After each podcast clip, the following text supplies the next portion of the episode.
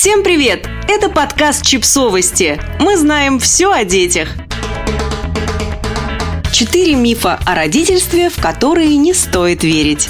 Клинический психолог и автор книг по саморазвитию и воспитанию детей Шефали Цабари выделяет основные мифы о воспитании и родительстве. Сегодня мы расскажем о них, объясним, что с ними не так и подскажем, что можно изменить.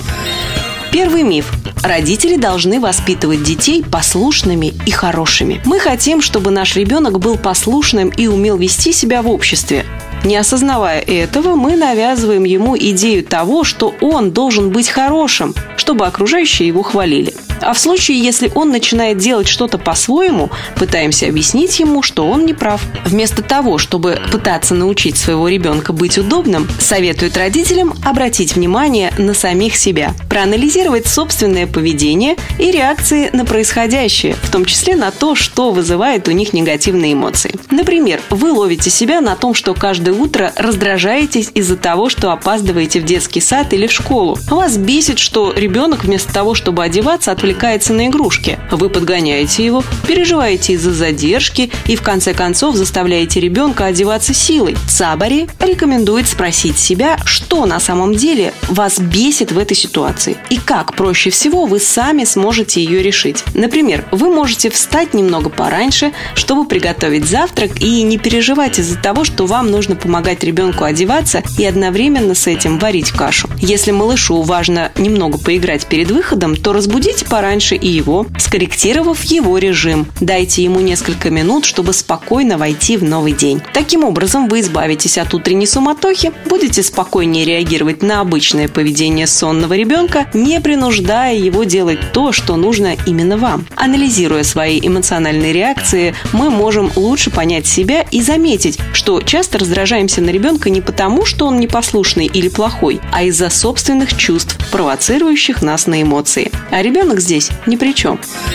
Второй миф. Родители должны сделать своих детей успешными. Мы все хотим, чтобы наши дети учились на пятерке, занимали первые места на творческих и интеллектуальных конкурсах и по максимуму раскрывали свой потенциал. При этом мы воспринимаем развитие талантов ребенка как конечную цель, а не процесс. Хотя, по сути, потенциал – это реальные способности ребенка, которые уже заложены в нем и нуждаются лишь во внимании и подпитке. Так что фантазии о том, каким могло бы быть будущее нашего ребенка, уводят нас от реальности и от нашего настоящего ребенка. Шефали Цабари констатирует, что часто родители неосознанно отрицают своих сегодняшних детей, сравнивая их с идеальным образом в будущем, который кажется им лучше. Вместо того, чтобы прогнозировать будущие успехи детей, нам лучше поддержать их в том, что им действительно интересно уже сегодня.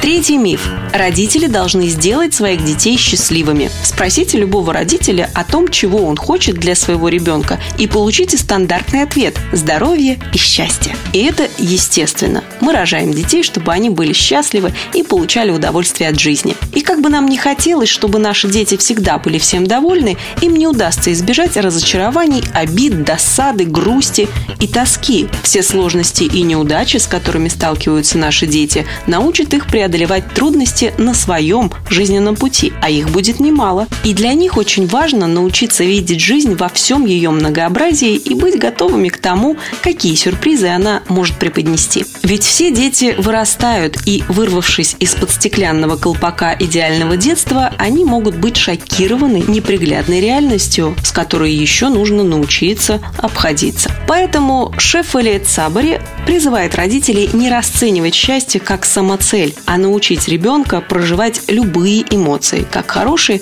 так и плохие, чтобы чувствовать в себе силы управлять своей жизнью и получать от нее удовольствие.